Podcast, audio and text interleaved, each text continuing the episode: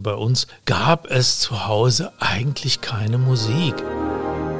Der Typ mit der Gitarre, der hatte immer die besten Aussichten so bei den Mädchen. Da habe ich gedacht, also ich mit Gitarre, das wäre doch auch schön. Manchmal sitze ich da auf der Bühne und würde am liebsten sagen, warum haben Sie jetzt eigentlich gelacht? Das ist doch überhaupt nicht lustig, was ich da geschrieben habe. Ich schoss aus meinem Sitz empor und rief Brava, Brava und dachte, um Gottes Willen, was mache ich hier eigentlich? Ja? Hallo zusammen, ich bin Anne Schönholz und ich bin Geigerin beim Symphonieorchester des Bayerischen Rundfunks oder kurz einfach BRSO. In diesem Podcast möchte ich euch unser Orchesterleben von allen Seiten zeigen. Hier erfahrt ihr, wie wir Musiker wirklich ticken und was bei uns alles auf und vor allem auch hinter der Bühne so los ist. Letzte Woche hatte ich einen Musikjournalisten zu Gast, Axel Brüggemann. Wir haben über Musikkritik gesprochen. Und, ihr erinnert euch, da gab es so eine unsägliche Geschichte mit einer Konzertkritik von Axel zu den Berliner Philharmonikern und Sir Simon Rattle, die schon ein paar Jährchen zurückliegt. Sir Simon war letzte Woche etwas im Stress und wirklich schlecht erreichbar. Und ich hatte euch ja versprochen, ihn nach seiner Sicht der Dinge zu fragen und euch seine Antwort nachzuliefern. Und das hier hat er mir dazu gesagt. Everybody can have their own opinion and you have to be able to take it. What's interesting is if he feels I stepped over the line, I find that quite touching. And look, we all step over the line in uh, in various ways. And And so one day, if we ever meet, maybe we'll be able to laugh. Es hat Sir Simon also wirklich berührt, dass Axel Brüggemann die Geschichte von damals inzwischen bereut. Wir alle machen mal Fehler und vielleicht können die beiden bald zusammen drüber lachen. Eine sehr schöne, versöhnliche Antwort, wie ich finde. Wenn ihr genauer wissen wollt, was da los war, hört euch mal die letzte Podcast-Folge mit Axel Brüggemann an. Aber jetzt zu meinem heutigen Gast. Ihr kennt ihn wahrscheinlich alle. Er hat so einige Bestseller geschrieben. Mit seiner wöchentlichen Kolumne im SZ-Magazin Das Beste aus aller Welt hat er längst Kultstatus erreicht der Autor Axel Hacke. Axel hat eine journalistische Ausbildung, war viele Jahre unter anderem als Sportreporter unterwegs, auch bei einigen Olympischen Spielen und Fußballweltmeisterschaften. Irgendwann wollte er aber lieber sein Talent als begnadeter Alltagsbeobachter literarisch ausleben und zum Beispiel über so lustige Dinge wie Käsestücke in der Autositzbankritze oder sprechende Kühlschränke schreiben. Unser Orchester, das BRSO, hat Axel auch schon in seiner Kolumne verarbeitet. Ist ja klar, dass ich da mehr von wissen wollte. Also habe ich ihn zu mir in den Podcast eingeladen und er hat Ja gesagt. Zusammen stellen Axel Hacke und ich unsere zwei Welten, Schriftsteller und Musikerin, einander gegenüber und finden recht überraschende Gemeinsamkeiten. Also viel Spaß euch beim Hören. Ich habe schon vieles von dir gelesen, lieber Axel, aber ich freue mich, dich heute mal persönlich kennenzulernen. Herzlich willkommen bei uns im Podcast. Ja, schön, vielen Dank, dass ich hier sein darf in diesem schönen, kühlen Raum. Noch kühlen ist er Raum kühl. Ja, noch. Wir begegnen uns ja heute als Autor und als Musikerin. Was meinst du, sind wir eigentlich Kollegen? Naja, irgendwie schon, oder? Also ich meine, alle Künstler sind irgendwie Kollegen, finde ich. Und äh, es gibt ja auch ein paar Gemeinsamkeiten. Also ich bin ja nicht nur der Autor, der in seinem Büro sitzt und schreibt, sondern ich trete ja auch auf. Ich mache viele Lesungen in Theatern. Also auf der Bühne sein, das haben wir schon auch irgendwie gemeinsam. Im Mai letzten Jahres hast du auch ein Konzert von uns besucht, vom BRSO, und hast sogar darüber eine Kolumne geschrieben. Ich werde sie natürlich hier nicht komplett vortragen, aber ich möchte doch ein, zwei Sätze daraus zitieren für alle, die sie vielleicht nicht gelesen haben. Ich war im Konzert, mehr oder weniger am ersten Tag, an dem man wieder in Konzerte gehen konnte. Symphonieorchester des Bayerischen Rundfunks.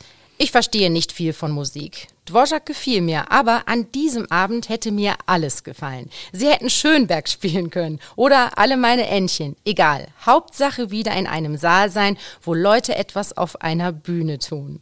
Davon möchte ich natürlich mehr wissen. Wie war das damals bei uns im BRSO-Konzert? Naja, das war eben die große Freude. Ähm, meine Frau hat mich mitgenommen die geht viel öfter in Konzerte als ich, weil sie selber Musikerin ist und äh, unendlich viel mehr davon versteht und auch ein Probeabonnement hat. Also sie ist alle ein, zwei Wochen ist die mindestens irgendwo im Konzert. Und ich bin natürlich mitgegangen und für mich war es einfach großartig, dass man zum ersten Mal seit langer Zeit wieder irgendwo hingehen konnte. Damals noch mit großen Abständen, also ich glaube, da waren vier Sitze mindestens Zwischenraum zu den nächsten Leuten. Es verteilte sich alles da im Gasteig sehr weit und äh, es war trotzdem einfach toll, da zu sitzen und zu hören und zu sehen auch. Ich bin ja viel mehr als ich ein hörender Mensch bin, bin ich auch ein optischer Mensch. Also ich gucke ja immer und äh, ich gucke, ich sehe so ein Orchester einfach auch wahnsinnig gerne. Ja, ich sehe die, die Leute gern bei der Arbeit da und beobachte das und äh, so ist die Kolumne auch entstanden. Ich fand auch sehr schön, wie du dann weiter in deiner Kolumne geschrieben hast, Kunst auf einer Bühne zu sehen kann alles Mögliche bedeuten, aber es heißt immer, genau in diesem Moment dabei zu sein, wenn Menschen sich große Mühe für andere geben. Das ist auch ein schöner Aspekt und du hast es eben gesagt, ein bisschen auch zuschauen, wie sich Menschen da komplett reingeben oder wie hast du das? Ja, das gemeint? ist eben der Unterschied äh, dazu, wenn man einen Film anschaut im Kino oder ähm, auf dem Sofa äh, auf Netflix oder im Fernsehen. Das ist der große Unterschied. Man ist genau in diesem Moment dabei und man teilt diesen Moment auch. Und das ist ja sehr wichtig, das weiß ich auch aus, aus meinen eigenen Auftritten, dass man, wenn man auf einer Bühne sitzt oder davor, dass man da etwas gemeinsam macht. Das wird vom Publikum ja oft unterschätzt. Das weißt du als Musikerin natürlich, dass das Publikum ja auch seine Rolle spielt in diesem Augenblick. Und dass es einen großen Unterschied macht, ob man vor so einem teilnahmslosen, apathischen Publikum sitzt, das nichts macht und nichts gibt, ja, manchmal sogar irgendwie zehn Minuten früher geht, um, um die U-Bahn noch zu bekommen oder nicht im Stau vom Parkhaus zu stehen. Oder ob man ein Publikum hat, das wirklich teilnimmt, wo man auch spürt, das spürt man übrigens auch, wenn man das Publikum nicht sieht, im Dunkeln sozusagen, man spürt das, ob die Leute dabei sind und den Abend dann auch mitgestalten. Das ist eine völlig andere Arbeit auf der Bühne dann. Deshalb war es für uns in der Corona-Zeit oder sagen wir in der Zeit, wo so viele Maßnahmen getroffen werden mussten, auch ganz, ganz schwer, weil wir manchmal für leere Räume gespielt haben, einfach nur für eine eingeschaltete Kamera und die Mikrofone. Das war sehr, sehr schwer. Wir haben das auch, was du gerade beschrieben hast, sehr vermisst, diese Kommunikation mit dem Publikum. Das kann ich gut nachvollziehen, weil ich habe auch Lesungen gemacht, ähm, so als im Internet, also nur in meinem Büro auf dem Sofa gesessen oder so. Mein Sohn hat mich gefilmt und wir haben das ins Internet gestellt. Das war unendlich schwer, unendlich schwer, unendlich anstrengend verglichen mit dem, was man auf einer Bühne vor ein paar hundert Leuten macht. Da denkt man sich immer, da müsste man doch nervös sein, weil die Leute da sind oder so. Aber nein, es ist ganz anders. Man ist nervös, wenn keiner da ist. Das ist schrecklich. Normalerweise nimmt ja einen großen Raum deiner Arbeit das Schreiben alleine ein. Wie wichtig sind dir denn deine Live-Lesungen, diese Momente auf der Bühne? Ach, das ist schon äh, sehr schön und das macht mir schon große Freude, äh, da auf einer Bühne zu sein. Äh, was nervig daran ist, ist das Reisen. Also ich, ich habe ja zeitweise sehr, sehr viele Lesungen gemacht, 80, 90 Abende im Jahr. Das ist für, ein, für einen Autor ist das verdammt viel. Wenn man dann auf der Bühne sitzt, abends im Theater, das ist immer toll, ja. Aber im Hotel zu wohnen und äh, wieder den halben Tag im Zug zu sitzen irgendwo hin, ist ja auch nicht immer ein ICE, sondern es ist oft der Regionalexpress äh, nach Duisburg oder so da äh, denkt man schon manchmal, warum, warum mache ich das eigentlich? Ja, steht das wirklich dafür? Weil bei aller Liebe zum Auftritt und dazu, dass man Leserinnen und Lesern auch mal begegnet, das Zentrale ist für mich natürlich das Schreiben. Ein großer Unterschied äh, zu deinem Reisen.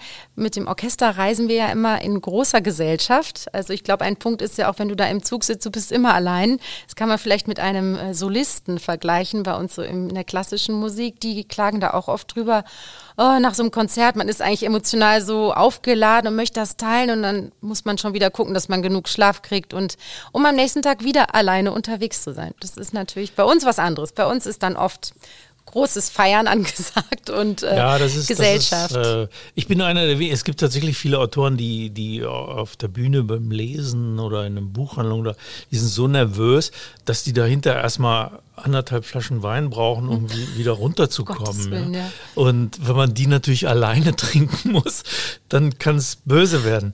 Und äh, das ist bei mir nicht so. Also ich brauche das überhaupt nicht. Ich bin auch gar nicht aufgedreht nach einer Lesung, sondern es kommt tatsächlich vor, wenn das Hotel in der Nähe ist, dass ich eine halbe Stunde nach dem Schlussbeifall schon im Bett liege im Hotel, weil ich hau mich da sofort hin. Ich muss relativ früh aufstehen, weil ich ja den Vormittag im Hotel, so gegen Mittag muss man ja aus dem Hotel raus und auch weiterreisen. Deswegen brauche ich den Vormittag im Hotel immer zum Schreiben. Deswegen stehe ich in der Regel da, weiß ich nicht, um 6 Uhr auf und äh, kann das nicht brauchen mit schwerem Kopf und äh, fünf Stunden Schlaf da äh, am Schreibtisch sitzen. Das geht einfach nicht. Aber meine Erfahrungen von den Malen, wo ich mit Musikern zusammen aufgetreten bin, die waren tatsächlich immer sehr lustig. Denn, also wie gesagt, meine Frau ist selbst äh, Musikerin, Sängerin und wir haben auch gemeinsam Auftritte gemacht mit einer Band und äh, sie hat gesungen, die, Jungs haben gespielt. Äh, ich habe auch mal, ähm, das heißt Hackes musikalisches Tierleben mit einigen äh, Musikerinnen von, äh, von der Staatsoper damals aufgenommen. Ist lange her. 2001 war das, als dieses Hörbuch rauskam. Nicht nur die Eigenheiten von Menschen, sondern auch die von Tieren hat Axel Hacke unter seine Sprachlupe genommen. Und dann hat er aus seinem Buch Hackes Tierleben gemeinsam mit dem Blechbläserquintett der Bayerischen Staatsoper Hackes musikalisches Tierleben gemacht. Denn auch Komponisten haben Tiere musikalisch charakterisiert. Zum Beispiel Camille Saint-Saëns in seinem Karneval der Tiere oder Modest Mussorgsky im Ballett der Küken in ihren Eierschalen. Eine Kombination von Texten, die Axel natürlich selbst liest, und Musik, die sich zu einer Art Ode an die geheimnisvolle und wunderbare Welt der Tiere verbinden. Aber meine Erfahrung ist, dass die Leute aus dem Orchester eigentlich irre lustige Leute sind oft. Und das hat immer einen Riesenspaß gemacht. Das war, ja, ich hatte keine Erwartungen da, aber es war sehr überraschend. Die haben, da haben wir viel Freude gehabt da. Und da habe ich hinterher natürlich auch mitgefeiert dann. Ja, denkt man nicht von uns, oder? Wir sitzen da immer so mit Frack und schwarz gekleidet, sehr diszipliniert auf der Bühne, aber du hast vollkommen recht, wir können ziemlich lustig genau, sein. Genau, hinterher kracht es dann. Und, Kann schon mal krachen. Äh, das ja. ist schon, äh, das hat mir sehr gefallen, ja. Fand ich toll. Ja, wenn wir unsere Berufswelten des Autors und der Musikerin oder Orchestermusikerin heute gegenüberstellen, dann ist ja, wir haben es gerade schon angesprochen, ein großer Unterschied dieser Alleinsein- oder Gemeinschaftsfaktor. Der Hauptteil deiner Arbeit findet alleine statt. Liegt dir das als Mensch oder ist das so ein bisschen ein Wermutstropfen an deiner Arbeit? Nö, das ist ganz, finde ich ganz, äh, ganz okay so. Also ich bin jetzt nicht der Typ, der dauernd äh, alleine sein will und der irgendwie, ich bin ja auch kein Romanautor wie Jonathan Franzen, der irgendwie in so einem Zimmerhaus, das er innen mit Aluminiumfolie austapeziert hat, die Fenster äh, zugeklebt hat, damit er nur in seiner eigenen Romanwelt erleben kann. Das liegt mir nicht. Also ich rede schon wahnsinnig gern auch mit Leuten und tausche mich aus und gerade wenn ich so ein Buch äh, entwickle, dann bin ich schon darauf angewiesen, angewiesen, dass äh, ich mit Leuten vom Verlag, mit der Agentur, mit, mit meiner Frau irgendwie reden kann darüber, weil so das Denken bei mir funktioniert halt oft auch im Reden, gerade die Kolumnen auch. Da entsteht vieles im Gespräch. Aber auf der anderen Seite liebe ich das schon, irgendwie allein in meinem Büro zu sitzen und da vor mich hin zu basteln, so den Vormittag über. Das, das mag ich, sonst würde ich es ja auch nicht machen. Büro, ist das immer der Ort, an dem du schreibst oder finden wir dich noch woanders? Nein, nein, ich, äh, ich schreibe nicht nur im Büro. So ein bisschen äh, führen wir so eine Wanderexistenz als Familie. Wir sind am Wochenende oft in, in so einer Wohnung, die wir im, im, Chiemgau haben. Oder wir haben ein kleines Haus äh, in Italien. Und da sitze ich dann am Küchentisch und schreibe da habe ich kein Arbeitszimmer, so viel Platz haben wir da nicht. Und das muss auch nicht unbedingt sein bei mir, weil ich, äh, mich stört das nicht, wenn um mich herum irgendwie so ein bisschen was stattfindet, ja. Da kommt mir meine Vergangenheit als äh, Zeitungsreporter zugute, weil da kann man ja eigentlich nur sehr selten äh, still vor sich hinarbeiten.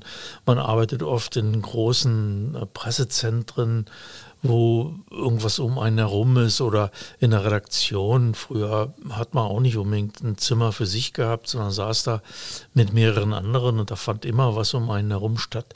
Das hat mich, hat mich nie gestört. Wir kennen das auch ein bisschen mit dem Üben. Wir haben auch schon, glaube ich, alle an den wildesten Orten geübt, wenn es sein musste, auch durchaus mal auf irgendwelchen Toiletten, wenn es alles voll und besetzt war, ja. so bei Probespielen oder so. Also das sind ja die, so die Bewerbungstage von uns, wo ganz, ganz viele Kandidaten anrücken und sich einspielen. Wenn man seine Ruhe haben wollte, da musste man sich manchmal einfach mal auf die Toiletten zurückziehen und da üben. Ja, und ja. ich glaube, das muss man tatsächlich lernen, auch sich da konzentrieren zu können. Bei den Olympischen Winterspielen 1984 in Sarajevo habe ich ein einige Texte auf der Herrentoilette geschrieben, weil das Pressezentrum so klein war, dass tatsächlich nur auf der Herrentoilette noch ein freier Platz war. Aber musste man sich dann einschließen. Irgendwann hämmerten da irgendwelche russischen Kollegen an die Tür und verlangten Einlass. Äh, also da muss man auch relativ robust sein im Umgang mit anderen Leuten, um sich einfach ein bisschen Platz zu verschaffen. Lustig, also dass wir diese Parallele heute rausfinden würden, hätte ich jetzt nicht erwartet. Aber ja, wir überlegen natürlich auch immer, bei den Orchesterleuten gibt es ja auch schon natürlich sehr viel Nachwuchs.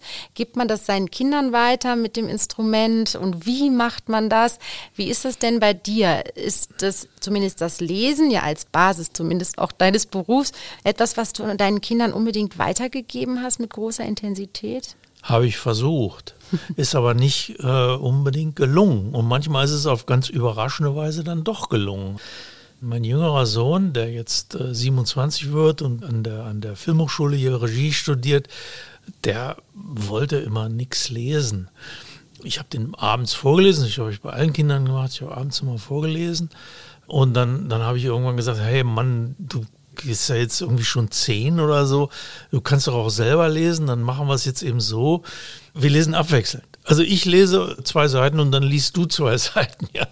Und dann, dann hat er, obwohl er gut lesen konnte, hat aber seine zwei Seiten so holperig und langsam und schlecht betont gelesen, dass ich nach drei Minuten gesagt habe, gib mal her. Und dann habe ich, ich weitergelesen. Und äh, dann habe ich ihm auch mal irgendwie gesagt, für jedes Buch, das du liest, kriegst du fünf Euro von mir, ja. Das ja. ist ja schon Erpressung, super. Hat denn das funktioniert? Nee, überhaupt nicht. Da hat er gesagt, er braucht kein Geld. Und äh, er ist Idealist und äh, macht sowas nicht für Geld. Also da war ich dann schon echt, äh, habe ich echt gedacht, Gott, was wird das werden mit dem Jungen? Aber heute liest er sehr viel. Das ist ganz eigenartig, wie das einfach so seine Zeit braucht und vielleicht auch so eine Unabhängigkeit vom Druck, den der Vater da macht. Das klingt jetzt schon ziemlich so wie wirklich mit den eigenen Kindern üben. Ich glaube, da gab es schon alle möglichen Erpressungsversuche und dann darfst du aber das und das machen und dann gehen wir da und dahin. Hauptsache, du übst mal. Habe ich schon von vielen Kolleginnen und Kollegen gehört. Aber ich glaube auch, wie du sagst, irgendwann möchtest das Kind entweder oder auch nicht. Das hat wahrscheinlich alles seine Grenzen mit. Wie, wie mit ist das eigentlich beim, beim, beim, Üben? Mit, also übt ihr gerne? Ist das was, was ist Üben was, was einem Spaß macht? Oder ist das? Das ist lustig, weil wir jetzt auch eine Folge noch zu dem Thema aufnehmen werden. Es ist wirklich sehr unterschiedlich. Ich habe wirklich Kolleginnen und Kollegen, die sagen, ich liebe es zu üben. Das ist so ein toller Moment der Beschäftigung mit sich selber. Und es ist auch so wichtig, man fühlt sich dann so gut vorbereitet, wenn man in die Proben und Konzerte kommt. Und andere sagen, ich weiß, ich muss das irgendwie machen und ich ziehe das irgendwie durch. Aber wir tun es natürlich alle, weil wir wissen, dass wir es müssen. Ohne Üben geht es nicht. Also unser Beruf funktioniert einfach nicht ohne Üben. Ist so. Ja, das ist wie bei Schauspielern. Die müssen ja auch ihren, ihren Text lernen. Manche tun das, glaube ich, gerne und äh, äh, manche nicht so gerne. Äh, ich lese gerade die Autobiografie von Werner Herzog, dem Regisseur, und der nun viel mit Klaus Kinski zusammengearbeitet hat. Und der der Kinski lernte, glaube ich, nicht so gerne äh, seinen Text und mhm. er äh, war mal auf der Bühne und hatte den Text nur die, die ersten Passagen gelernt und war dann auf der Bühne und wusste dann einfach nicht mehr weiter. Und Kinski konnte ja dann entweder so das Publikum beschimpfen und, und sagen, oh, soll ja. ich da ergehen? Oder in dem Fall hat Kinski sich einfach in einen Teppich gerollt und auf der Bühne rumgelegen, in diesem Teppich und gar nichts mehr gemacht. Nein. Aber einfach, weil er seinen Text nicht wusste. Und äh, naja, das führte dann zum Abbruch der Veranstaltung und es war ihm irgendwie auch ganz recht und es gab mal wieder einen Skandal und alle haben über Kinski geredet. Also so viel zum Üben und Textlernen. Ja, solche Skandale kenne ich jetzt nicht aus der Musiksinne, wenn man nicht üben wollte. Aber ja, passt zu Kinski, würde ich auch sagen. Ja, komisch, als Schriftsteller muss man überhaupt nicht üben, eigentlich in dem Sinne, ja. Ich schreibe ja keine Texte zur Übung oder so. Ich schreibe die immer, damit sie veröffentlicht werden. Ja. Ich finde es ja besonders spannend, heute mit dir zu sprechen, weil du von dir selber behauptet hast, du bist jetzt nicht unbedingt so der Experte in Sachen klassische Musik, aber deine Frau ist Musikerin und du gehst ja auch in Konzerte. Hast du denn ein Instrument gelernt? also ich komme aus einem völlig, un das ist ja der Grund, warum ich auch wenig Ahnung von Musik habe. Ich komme aus einem vollkommen unmusikalischen, ja sogar amusikalischen Elternhaus. Also bei uns gab es zu Hause eigentlich keine Musik. Es gab relativ spät erstmal einen Plattenspieler und meine Eltern konnten mit Musik überhaupt nichts anfangen. Und, und das hat natürlich auch bei mir seine Folgen einfach gehabt. Ja, ich meine, ich hätte natürlich aus Trotz irgendwie Musiker werden können, aber nee, aber dann, dann habe ich irgendwie mit 15 oder so habe ich gedacht, Gitarre wäre toll. Aber mehr so, weil ich irgendwie gedacht habe, so äh, habe ich so beobachtet, auch so am Lagerfeuer beim Campen oder Zelten oder so. Der Typ mit der Gitarre, der hatte immer die besten Aussichten so beim bei den Mädchen. Da habe ich gedacht, also ich mit Gitarre, das wäre doch auch schön. Hat's geklappt? Nein, natürlich gar nicht. Ich habe dann, ich habe dann eine Gitarre bekommen und hatte auch einen Gitarrenlehrer, der also zu Privatstunden zu mir nach Hause kam. Ja, und da ging das eben immer los, dass der sagte, Axel, du musst aber auch üben, ja. Und dazu hatte ich überhaupt keine Lust. Also ich wollte einfach Gitarre spielen können, aber nicht üben oder ich wollte noch nicht mal Unterricht haben. Ich wollte eigentlich nur Gitarre spielen können. Das ist gescheitert. Nach einem Jahr war die Sache dann beendet und damit war wirklich meine musikalische Karriere wirklich auch früh beendet. Ich, ich war in der Grundschule, mussten natürlich alle Blockflöte spielen und da gab es ein Blockflötenorchester und so und da war ich irgendwie auch dabei und ich war aber wirklich der Einzige, wo der Lehrer oder der Leiter dieses Flötenorchesters sogar zu meinen Eltern nach Hause kam und meinte, es wäre nicht schlimm, wenn ich nicht mehr kommen würde. Das ist aber eine wunderschöne Formulierung. Sehr diplomatisch also, ja, war dieser Mensch. Sehr vorsichtig ausgedrückt und so. Also das ist alles früh geendet bei mir. Ich hätte es dir aber sehr gewünscht, zumindest einmal an so einem Lagerfeuer zu sitzen und da so richtig eine tolle Figur zu machen. Aber vielleicht kommt das ja noch. Also in jedem Fall hast du dich ja mit Liedern sehr beschäftigt und mit Liedtexten. Und nochmal ganz kurz, um das hier nochmal zu erklären, du hast ja, bist dadurch auch unter anderem auch dadurch sehr, sehr berühmt geworden, weil wir das ja alle kennen. Man hört einen Song, ein Lied und äh, versucht den Text irgendwie so nachzusingen und da kommt mitunter also ein völliger Quatsch raus, weil man eben die Texte oft nicht gut versteht. Du hast es gesammelt, mehrere Bücher darüber geschrieben und sie sind eben fantastisch angekommen.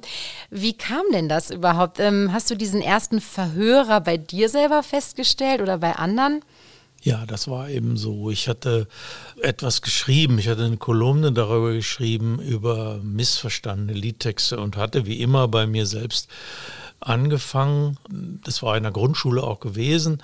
Wir sangen da so ein Lied, da kam die Zeile äh, drin vor, über so ein Schifflein, das also im Sturm orientierungslos äh, dahin äh, getrieben wurde und, äh, und da kam die Zeile drin vor, hat ein Ruder nicht dran. Also das Ruder war abgerissen worden im Sturm, hat ein Ruder nicht dran. Und wir standen auf und schmetterten also gemeinsam dieses Lied. Ich aber sang, hat ein Bruder nicht dran. Ja, das ist schön. Äh, und äh, dann die Lehrerin hörte das und sagte, was singst du da? Und ich wieder, hat ein Bruder nicht dran, so voll tönend in den Klassenraum und alles lag natürlich am Boden vor Lachen und hatte wahrscheinlich damit zu tun, dass mein Bruder ein, zwei Klassen unter mir war und mir gerade in der Zeit immer irre auf die Nerven ging und so. Also es war so eine kleine freudsche Fehlleistung auch dabei. Äh, und so, und ich hatte mich natürlich unsterblich blamiert. Und über dieses Gefühl von, von Blamage und etwas nicht wissen, das alle anderen wissen, darüber habe ich eben diesen Text geschrieben. Und daraufhin bekam ich eben dann viele Briefe von Leuten, die auch Liedtexte falsch verstanden hatten. Und daraus habe ich einfach wieder eine neue Kolumne gemacht. Da kam noch mehr Post, habe ich wieder eine Kolumne draus gemacht. Irgendwann hatte ich so viel Material, dass es für das erste Büchlein da reichte. Und das war tatsächlich irrsinnig erfolgreich. Eines vielleicht überhaupt mein erfolgreichstes Buch über diese missverstandenen Geschichten, weil das so ein Volksphänomen ist. Es geht jedem so. Jeder kann dazu eine Geschichte erzählen, wie er ein Lied falsch verstanden hat und wie lange er gebraucht hat, um es zu kapieren. Ein Freund von mir hat, als er gehört hat, dass du heute zu Gast kommst, äh, gesagt, ja, Anne, ich weiß gar nicht, ob Axel Lacke das jetzt wirklich in seine Bücher aufgenommen hat, aber ein ganz tolles Beispiel ist auch dieses, ein Bischof kommt in einen Kindergarten und äh, fragt die Kinder, wisst ihr noch, ihr Lieben, wie war das denn damals? Die drei Weisen aus dem Morgenland, was haben die denn dem kleinen Jesuskind als Geschenke mitgebracht? Und dann hat einer gesagt, ja klar weiß ich das. Gold, Weiber und Möhren. Ja, ist, ist auch drin. einfach toll, ja. finde ich. Ist drin und äh, ist, ist drin. drin. Mhm. Irgendwo ist es drin, äh, Gold, Weiber und Möhren. Aber natürlich liegt es auch daran, dass die Kinder natürlich äh, mit den anderen Wörtern auch nichts anfangen können. Äh, Gold, Weihrauch und Myrrhe. Welches Kind weiß schon, was Myrrhe ist? Also übrigens, weil du Bischof gesagt hast, ich hatte gedacht, jetzt kommt die Geschichte vom Erdbeerschorsch, dass das Kind aus der Schule nach Hause kommt und sagt, Mama, Mama, morgen in der Schule müssen wir uns ganz schön anziehen, weil der Erdbeerschorsch kommt, der will uns alle filmen. Und äh, die Mutter weiß überhaupt nicht, wovon das Kind redet, ruft bei der Lehrerin an und sagt, sagen Sie mal, meine Tochter sagt, da kommt ein Erdbeerschorsch in die Schule, der will alle filmen. Ist das denn von der Aufsichtsbehörde eigentlich genehmigt? Und so, und da sagt die Lehrerin, nein, nein, das ist ein großes Missverständnis. Morgen kommt der Erzbischof, der will alle Kinder firmen. Ja, und, und dieser Erdbeerschorsch ist einfach so, so eine tolle Figur, die sieht man so vor sich, ja, so ein Typ mit so einer Erdbeernase irgendwie. Also Erdbeerschorsch ist unvergesslich einfach. Ich wollte mit dir auch gerne nochmal unser Publikum anschauen. Also wir beide haben ja Publikum, also du natürlich vor allem Leser, nicht nur die Leute, die dir live zuhören, wenn du Lesungen machst. Kannst du das sagen, für wen du schreibst? Hm, weißt du, das ist eigentlich nicht wichtig für mich, weil ich schreibe eigentlich für mich selber. Das ist ja eine Arbeit, die macht man alleine. Also muss es einem alleine irgendwie Freude machen. Man muss allein ein bisschen unterhalten werden. Es muss, muss einem selber Spaß machen. Und deswegen schreibe ich für mich. Ich bin sozusagen mein erstes Publikum. Und äh, wenn ich das Gefühl habe, das ist gelungen, äh, dann stimmt das auch meistens. Also äh, ich lese mir das dann auch manchmal selber vor, laut oder so. Wenn ich so beim Schreiben selber ein gutes Gefühl habe, was nicht heißt übrigens, dass ich dabei irgendwie lachen muss dauernd oder so, überhaupt nicht. Ich, ich will gar nicht, dass die Leute bei meinen Texten immer lachen oder so. Ich will nur, dass sie ein Gefühl von äh, Leichtigkeit haben. Es gibt ja durchaus Leute, die zum Beispiel in meine Lesungen kommen mit der Erwartung, da es was zu lachen.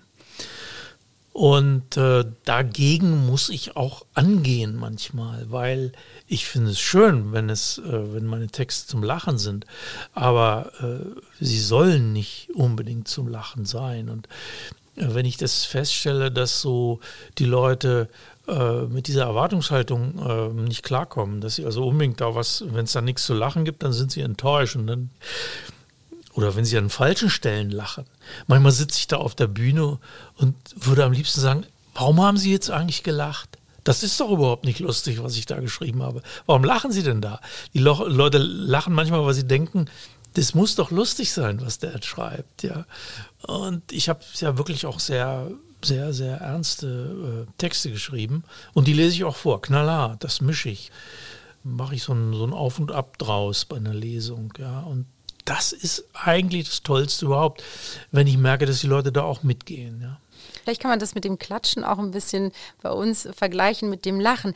Ich finde es toll, wenn Leute zum Beispiel zwischen den Sätzen klatschen, weil sie so begeistert sind. Aber es gibt wirklich auch diese Momente, wo ich denke, wie kannst du jetzt da klatschen? Du merkst doch, da ist gerade eine Spannung in der Luft, da klatscht man nicht rein. Das ist vielleicht vergleichbar ne? mit diesem Lachen, das es ist ja nie was Böses, aber es ist Unverständnis äh, auf der Bühne, was man hat, das kann ich sehr gut nachvollziehen. Ich glaube, das ist das, was ihr da eben auch merkt, dass man da manchmal das Gefühl hat, da sind welche nicht mitgegangen, den Genau. Weg, den man da geht. Die waren woanders. Und äh, das hat man jetzt nicht, nicht gemeinsam erlebt. Da ist so ein Unverstandensein natürlich auch und äh, das trennt dann irgendwie in, in, in so einem Augenblick im Saal. Und das ist natürlich immer eine Enttäuschung. Oh, es kommt vor im Leben, In dass man sich Fall. nicht versteht. Ja, Also das kann, das kann manchmal auch andersrum sein. Ich war, ich war in Salzburg vor ein paar Jahren, Oper, Richard Strauss, Salome, äh, die Sängerin hieß Asme Grigorian und die war noch nicht so berühmt damals. Ich glaube, heute ist sie wirklich sehr berühmt, aber das fing damals alles so an mit der.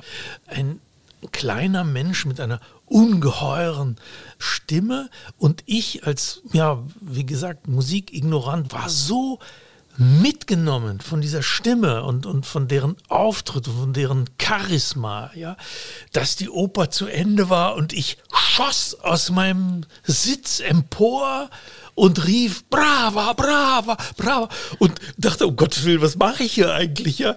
Bin ich der Einzige? Und habe mich umgeschaut, war Gott sei Dank nicht der Einzige. Es war, war wirklich ein, ein unvergesslicher Auftritt dieser Sängerin, ja. Und äh, das war ein tolles Erlebnis, dass, dass auch so ein Nichtwisser wie ich emotional so weggerissen werden kann. Ja, das war großartig. Bei uns ist ganz interessant, ähm, wenn man die Handschriften von Komponisten anschaut, also die Originale, dann verraten die sehr, sehr viel darüber, wie der Schaffensprozess des Komponisten war. Zum Beispiel bei Beethoven, der hat so viel korrigiert und heftigst durchgeschrieben, da gibt es manchmal Löcher im Papier. Wie arbeitest du denn wie flüssig?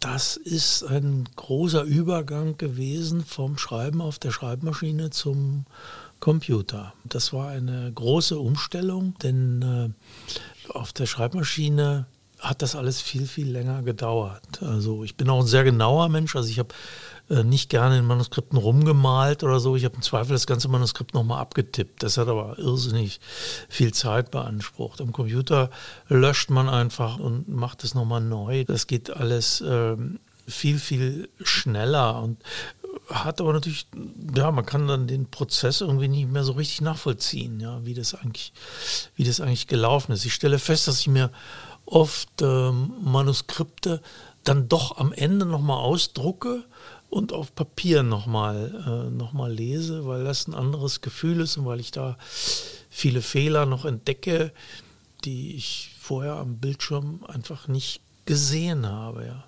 Ja, bei uns findet sogar auch so ein Umbruch statt. Äh, viele spielen schon von Laptops. Wir haben auch Solisten, die dann so mit ihrem Laptop unterm Arm auf die Bühne kommen oder iPad oder was auch immer, um davon zu spielen. Und dann mit dem Fuß wird geklickt und dann blättert sich die Seite eben um.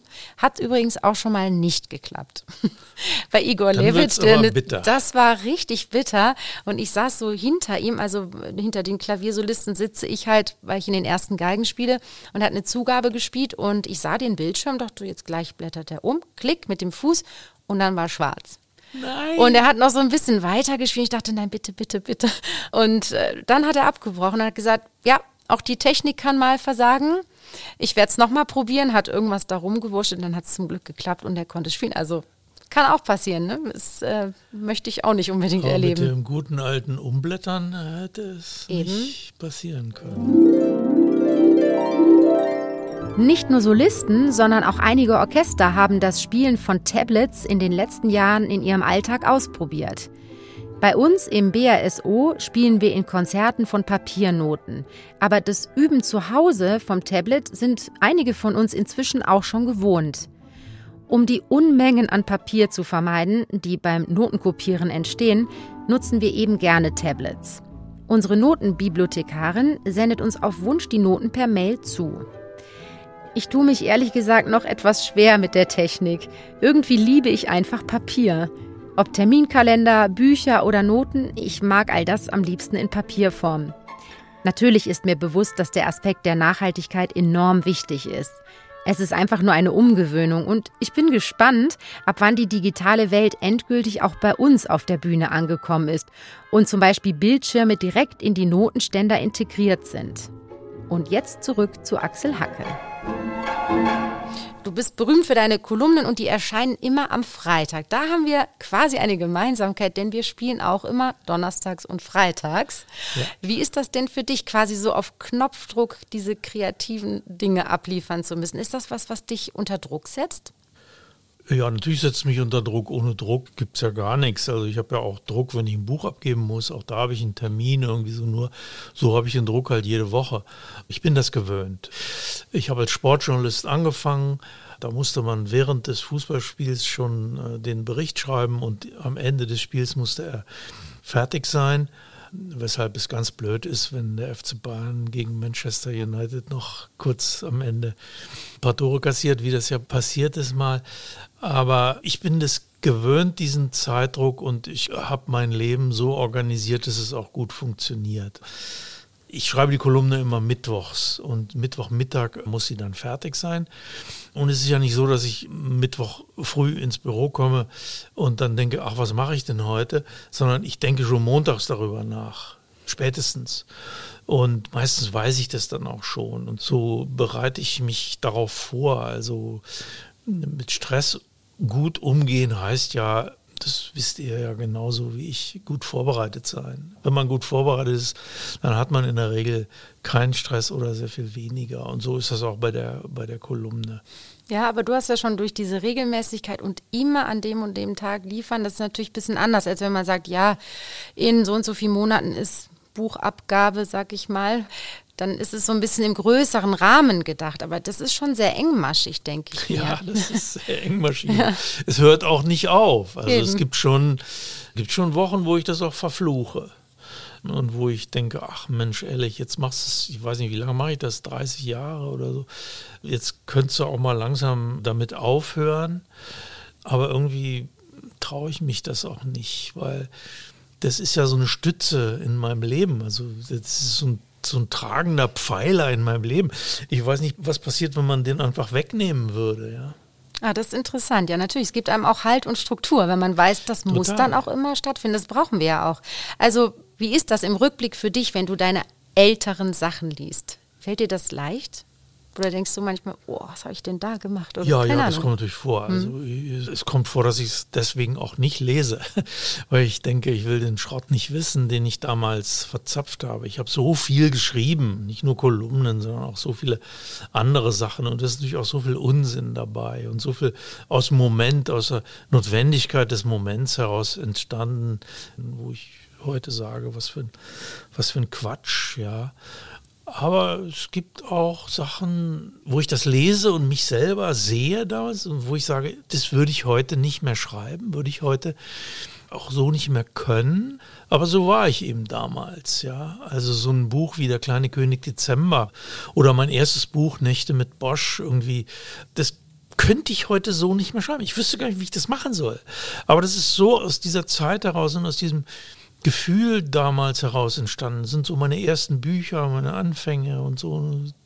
Mit einer gewissen Rührung lese ich das dann und denke, ach ja, genau, so ein, so ein Typ warst du damals, ja. Und äh, manche Sachen gefallen mir dann auch im Rückblick, auch heute noch. Und manche sind mir auch unangenehm. Denke ich, ach, hätte ich lieber nicht geschrieben. Axel, wir haben fast schon eine Tradition unseres jungen Podcasts, möchte ich sagen, dass wir manchmal ein kleines Spiel spielen. Bist du bereit? Es ist nichts Dramatisches. Ja. Ja, unsere Redakteurin sucht immer sehr, sehr intensiv nach schönen Inhalten für ein Spiel und ich glaube, sie hat sich heute auch sehr ins Zeug gelegt. Also zur Erklärung. Es geht darum, dass ich gleich etwas vorlese und das ist in jedem Fall ein guter Stoff für eine Kurzgeschichte.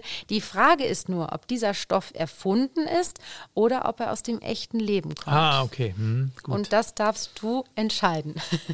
also, es geht los. Das Jahr 1450. In der sogenannten Tierorgel sitzen eine Katze, ein Esel und ein Schwein. Die Tasten zwicken die Tiere in die Schwänze, sodass sie aufschreien und die Orgel zum Klingen bringen. König Ludwig XI. von Frankreich ist entzückt. Also halte ich für wahr, aber äh, vielleicht auch, weil ich es für wahr halten will oder so. Jetzt kommt die Auflösung. Du hast vollkommen recht. Es ist aus dem echten Leben gegriffen, also wahr. Ein französischer Geistlicher konstruierte ein solches Instrument und spielte es mit Erfolg vor König Ludwig XI. und seinen Höflingen. Zum Glück schon sehr lange her und wird nicht mehr praktiziert. sehr gut getippt. Jetzt kommt noch eine weitere kleine Geschichte sozusagen, wo, wo du sagen musst, ist sie erfunden oder stammt sie aus dem echten Leben? Das Jahr 1570. Ein Fagottist baut sein Instrument zu einer Rattenfalle um, die erstaunlich gut funktioniert. Anschließend stellt er viele solcher Fallen her und rettet sein Dorf so vor einem verheerenden Pestausbruch. Ich sag jetzt einfach mal ja wieder, weil ich äh, halte das für möglich, aber nicht, bin nicht ganz so sicher wie beim, bei der ersten Geschichte. Da würde ich jetzt wünschen, dass es wahr wäre, weil ich das auch gerne unseren Fagottisten als Tipp weitergeben würde. Aber leider ist dieses Mal das Ganze erfunden. Ich finde, eigentlich fällt mir gerade auf, du bist ja hier der Leser von uns beiden. Magst du jetzt mal vorlesen? Äh, Fußballweltmeisterschaft. Ein Spiel kann nicht stattfinden, weil das Publikum das Stadion verlässt. Die Nationalhymne einer Mannschaft dauert den Fans einfach zu lang. Das müsste ich jetzt wissen, weil ich ja mal Sportreporter war. Genau, jetzt bin ich gespannt. Ähm, aber das glaube ich nicht. Also das ist unwahr. Doch. Die griechische Nationalhymne hat ganze 158 Strophen und ist damit die längste der Welt. Circa zwei Stunden würde es dauern, die ganze Hymne aufzuführen. In der Praxis werden allerdings nur die ersten zwei Strophen gesungen. Ja, das ja. ist ja Wahnsinn. Wahnsinn. So viele Strophen. Die Griechen, schau mal an, 158 Strophen. Die haben ihre ganze Geschichte da untergebracht. Sehr schön. Ja, in diesem Spiel haben wir schon über möglichen ja, Geschichtsstoff sozusagen äh, gesprochen und vielleicht hast du ein bisschen in unserem Gespräch jetzt auch ein Gespür für Orchester bekommen. Mal spontan, was könnte denn ein Thema oder so, ja, ein Stoff für eine Geschichte oder eine Kurzgeschichte über ein Orchester sein?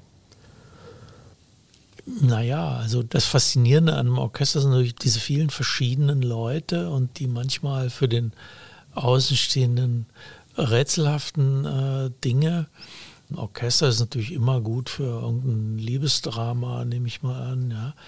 Warum können bestimmte Leute plötzlich nicht mehr zusammen spielen, zusammen auftreten, weil da irgendeine dramatische Liebesgeschichte abgelaufen ist, die sie also hindert jetzt am, am gemeinsamen Auftritt oder die dazu führt, dass sie versuchen, sich gegenseitig den Auftritt zu zerstören oder so. Also da, da könnte schon irgendwas drin sein, würde ich mal denken, ja. Da hast du ja irgendwie voll ins Schwarze getroffen. Aber in diesem Fall werde ich nicht auflösen, ob dein Geschichtsstoff quasi nur frei erfunden ist oder der Wahrheit entspricht. Ich habe es ja noch nicht weiter ausgeführt, aber es muss ja so sein. Es muss das ja geben. Das kann ja gar nicht anders sein. Ich lasse das einfach mal so ganz offen und finde das einen wunderschönen Schluss für unser Gespräch. Ich bedanke mich sehr. Hat großen Spaß gemacht mit dir. Ja, danke, ich danke sehr. Mir hat es auch große Freude gemacht. Dankeschön. Schauen wir mal, ob Axel Hacke seine Idee vom Liebesdrama im Orchester demnächst tatsächlich in eine Kolumne oder ein Buch einfließen lässt.